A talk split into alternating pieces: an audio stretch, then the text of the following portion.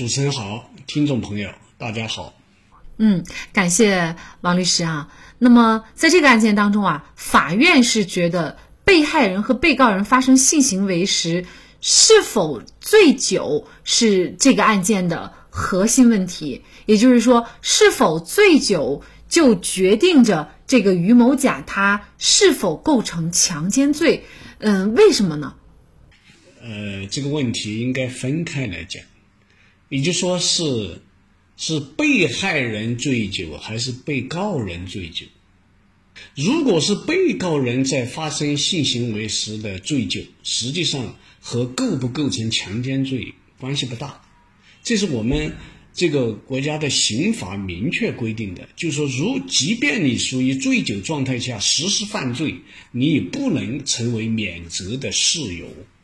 所以，被告人是否醉酒和这个呃，是否构成犯罪是没有关联性的，这是首先要把这一点撇清楚。那么，被害人，也就是在强奸案件当中，被害人是否属于醉酒，那么这确实就是属于呃是否构成强奸的一个关键性的因素。为什么这样讲呢？这我们就要来分析说，强奸罪当中的一个概念，就是说用暴力或者胁迫手段或者其他手段强迫与被害人呃与妇女发生性行为的这样的行为属于强奸罪。那么其他的手段，除了暴力、胁迫这些明确的暴力因素之外，就还包括了被害人不知道反抗。不能够反抗，不敢反抗这种情况。好，如果被害人这个被害的妇女属于醉酒状态，那么她的意识是模糊的，认知是减弱的，在这种情况下，她就属于不知反抗和不能反抗的这种情况。在这种情况下发生了这种性关系，她就有可能构成强奸罪。那有的时候可能我们会把他不知道反抗或者不能反抗当成一种自愿，就是你怎么能够客观的去判断他的这种表面上看上去似乎是不知道或者是不能，而不是说他是愿意的。这里面他一定要不仅仅是一个是否醉酒的问题，他一定是要综合其他的因素来综合进行判断。比如说，双方发生这种性行为的时间、地点、环境，然后就是受害人在案发当中或者案发以后的情况，双方是一个什么样的关系？比如说，我们讲双方本来就是在恋爱关系，而且之前可能已经发生过这样的性行为。在这种情况下，那么这种女性醉酒以后，然后发生了这种性行为，属不属于强奸呢？它显然就不是，因为他们之间的这种关系已经，呃，这个之前已经这个属于这种恋爱关系，甚至于都已经发生过性行为了。那么，所以和这个所谓的醉酒，它就没有直接的因果关系。但是，如果双方是完全是素未平生的，或者是刚刚认识的，或者认识。这个没有几次，还在不是属于这个非常亲密的，没有建立朋友关系的，在这种情况下醉酒，在事后被害人又进行了报案、报警或者有其他的反抗行为，在这种情况下，那么这个醉酒就可能起到一个关键的作用，因为在这种情况下发生的性行为，作为女性来讲，她是不知反抗也不能反抗的，呃，至少是她的这种意识是模糊的。所以我们可能就会认定他构成了强奸。那像在这个案件当中啊，到底这个女方她是不是自愿的？那男方呢是说，呃，他认为呢女方是自愿的啊，呃，因为呢，呃，两个人呢已经是第二次见面了，而且呢，女方又愿意跟他回男方的家，而且在这个过程当中呢，似乎女方也没有反抗。那么女方呢，则认为呢自己是意识不清，处于醉酒，具体发生了什么记得不是非常清楚。那么像这种情况，怎么来推定女方到底是否处于醉酒状态，或者说到底是不是她愿意的呢？这个还是要经过这个通过全案来进行分析。就像在本案当中，你被告人在侦查机关的多次的供述当中，你都在表明，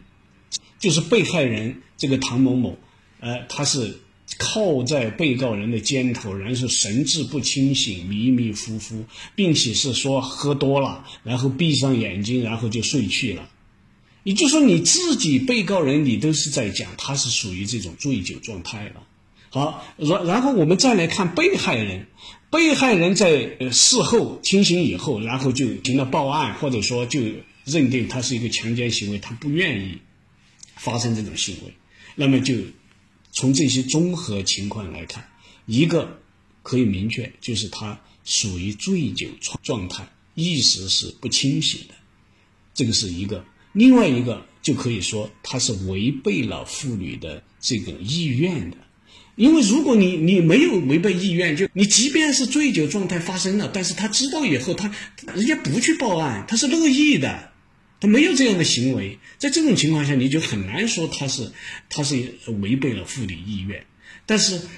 像本案当中，你发生了以后，他当知知道自己呃发生这种情况以后，然后就开始就不乐意了，然后开始报案了，或者通过家人或者通过其他要来讨一个公道了。你从这些综合情况下可以就可以判断，他是违背了妇女的意愿。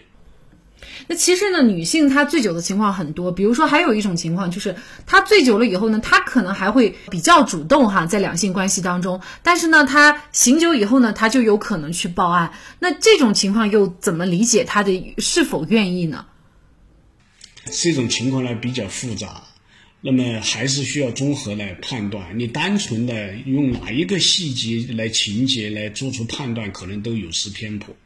比如说，这个醉酒状态下，他呃是不是真实的、真正的已经处于严重的醉酒状态？呃，第二个，在这种他所谓的采取的有一些主动的行为和这个男方呃前面的一些挑逗啊，或者说其他一些行为，是不是有一些其他因素的介入？呃，然后还要这个结合他之前双方的这些关系和之后他对这个是采取一个什么样的态度来进行综合的判断。仅仅把这个过程当中的某一个细节或者叫情节，我们拿来要做出一个结论，其实是有难度的。特别是在这种强奸案件，因为这种强奸案件都是一对一的。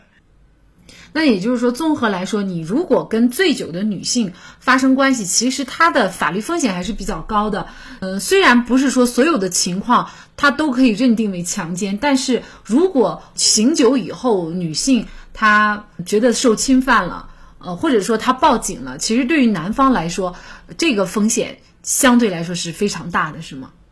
对，呃，为什么会这种风险非常大？因为你很难去判断。这个女性的这种意愿，因为她是醉酒状态，或者说这种本身这种醉酒状态就很难去量化。它不像醉酒驾车进行仪器去测，然后它的酒精含量到多少，它一般都是事后。而事后的话，像这种强奸案件当中，他还一般还不会测这个女性的这个酒精含量，呃呃，或者说到案发的时候，可能都已经过了呃很长一段时间了，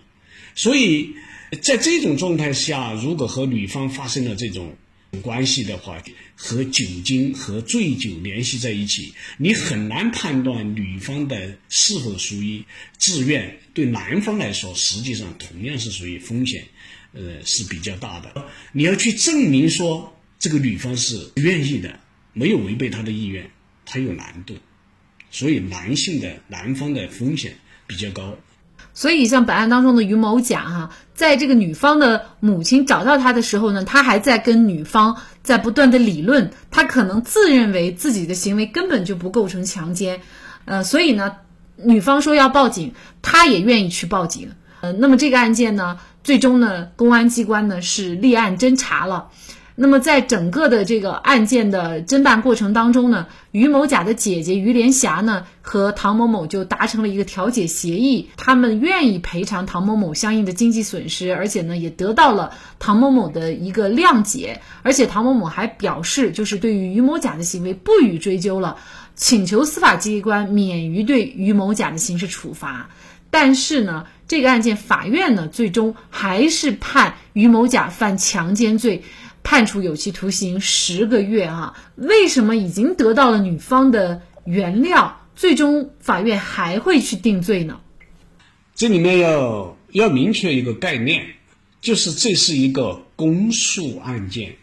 公诉案件就是我们的检察机关代表国家提起一个公诉，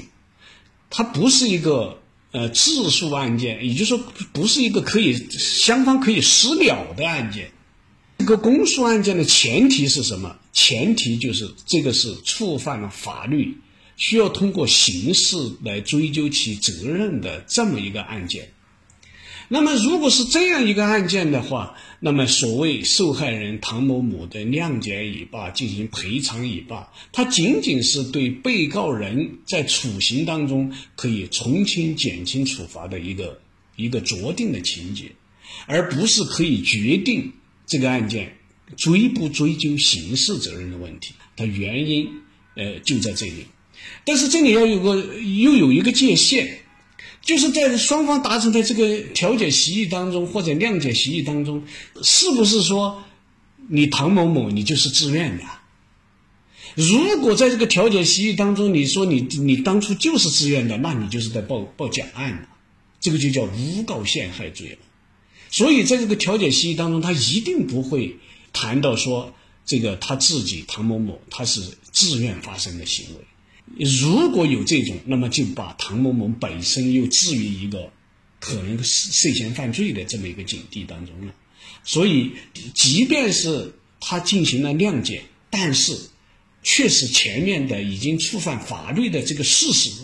已经铸就，已经造成，那么无非就是赔偿了被害人，然后被害人也进行了谅解。那么我们在最终的人民法院的处理当中，呃，量刑当中，他可以从轻减轻处罚，它是这么一个法律后果。那您其实刚才也说到了一个非常重要的一点，就是提到了这个诬告陷害罪哈。那所以呢，其实之前我们也关注过类似这样的强奸案。那么有的男方呢，他认为呃女方是自愿的，但是女方事后就反水了。但是在这里要告诉大家的就是，如果是女性确实是自愿的，但是女性还要去报警说男方强奸，可能是事后因为各种条件没有满足女方的话，那这种情况呢，